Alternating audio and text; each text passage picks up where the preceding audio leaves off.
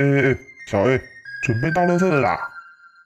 不是啦，这音乐是告诉你，爱丽丝来喽。各位爱丽丝的听众，大家好，我是神经内科林冠宏医师。疫情期间，我要提醒大家，勤洗手、戴口罩，避免不必要的外出，维持规律生活，让我们齐心抗疫。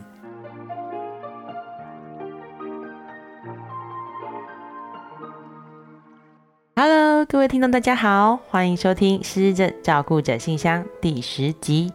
今天要跟大家分享，最近同时有两位要照顾失智妻子的先生都碰到的一个问题，刚好在同一个时段碰到相同的状况，所以让我透过一集来同时回复这两位快要崩溃的家属的提问。他们遇到的问题是，妻子在下午两点到三点开始会吵着要回家。两个病患都会真的整装要出门，连行李都带上了。如果先生们阻止妻子回家，则妻子都会出现哭闹的情形，持续吵着要回家。严重时还会出现把先生误认为是坏人，不给他回家，而开始大哭大闹。因为不认得自己的家及先生错认是坏人，让身为主要照顾者的另一半感到非常的无力感。不知道要怎么样走这漫长的路。关于傍晚会出现的精神行为，有一个名词，可能大家有听过，叫做日落症候群或黄昏症候群。这样的症状发病率由一成至三成不等。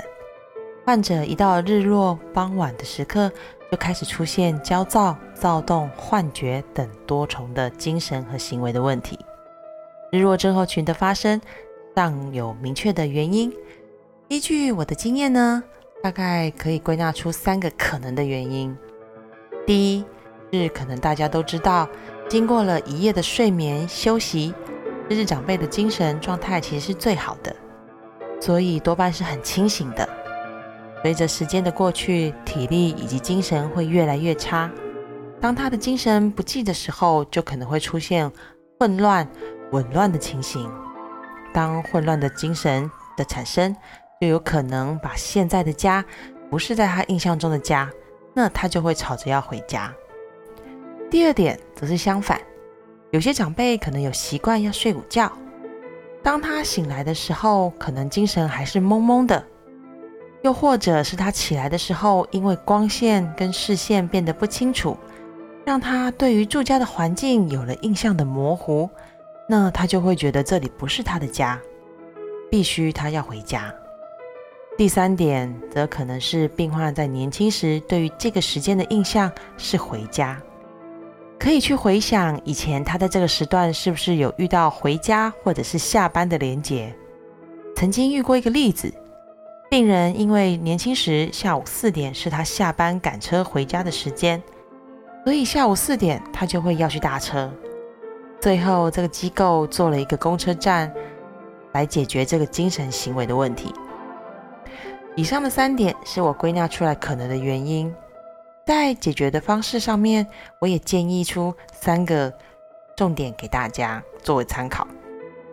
第一，当他出现日落症候群时，就是要安排他外出运动的时间，也就是运用转移注意力的技巧，透过出门来转移他的视线。带他去声光刺激比较强的场所，如公园呐，因为有花、有草、有人哦，或者是市场，因为疫情期间可能要留意一下是不是符合去市场的时间哦。像这样子比较容易转移注意力的地方，有比较强烈的事件可以转移他注意力。当他出去后，一回到家中，就赶快把家中的灯光变得明亮，那他的日落症候群状况也就会过了。第二点，也就是光线。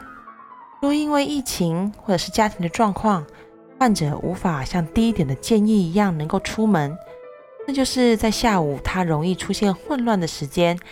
在这之前，赶快把家中的灯光稍微做一个调整，最好是维持白天跟黄昏的时候那灯光是差不多，光线是一样的，让家里的变化不大。避免阴影或者是死角，让长辈出现环境改变的错觉。而出现吵着要回家的情形，无论是精神不济，或者是午觉后的精神改变，其实透过灯光来增加病患的视觉的认知，多少可以避免错认的情形发生。最后一点，其实是要给辛苦的照顾者，当下看见自己心爱的妻子成了这样的状况，一定是很伤心。我希望鼓励家属了解，也且接受这个疾病给他的症状。因为他本身是无法避免掉的。如果同理他，他不会自己去避免掉这样的情况的发生，我们就来帮他避免掉呢。也就是说，去接受他，并且解决他。从这个过程中，其实是可以了解到过往的经验对于病患的病情是影响是深还是浅的。这也是可以让家属更能掌握病患在情况发生的时候该怎么样处理。来解决他的精神行为哦。希望今天的主题对听众们会有帮助。透过节目最后一点点的时间，我想好好的跟收听频道的您说声谢谢。每一天看到收听数都有在增加，心里都会很高兴、很兴奋。这表示频道渐渐的有在帮助了一些人，而这也是小 A 继续努力的动力哦。感谢大家的收听。